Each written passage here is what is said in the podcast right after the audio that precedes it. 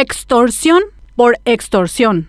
Qué indignación y fastidio genera el hecho de tener que soportar los caprichos extorsivos de los camioneros, quienes, so pretexto de exigir al gobierno que atienda sus reivindicaciones, perjudican a la ciudadanía con su amenaza de cierre indefinido de rutas una actitud mafiosa que atropella el principio constitucional del libre tránsito. Ayer, representantes de varios gremios de camioneros anunciaron en Caacupé que cerrarán las rutas en todo el país desde mañana a las 5 de la mañana como medida de protesta ante la suba de combustibles, así como para exigir al gobierno que aclare el caso de supuesta extorsión por parte de cinco líderes camioneros, quienes habrían pedido un millón de dólares a cambio de dejar que Marito termine su mandato en paz. Luego le habrían hecho precio, bajando el monto a 300 mil dólares y cuya primera cuota de 50 mil dólares debían cobrar la semana pasada. En el marco de una entrega vigilada cayeron presos cinco dirigentes camioneros, Ángel Saracho, Juan Friedlin, Roberto Almirón, Vicente Medina y Julio César Solaeche. Al respecto, tres cosas. Una, el representante de los acusados admitió que estos recibieron la suma de dinero, pero no aclararon en concepto de qué. ¿Alguien entonces puede explicar si es normal que los gremios reciban dinero de una instancia gubernamental como el Ministerio del Interior?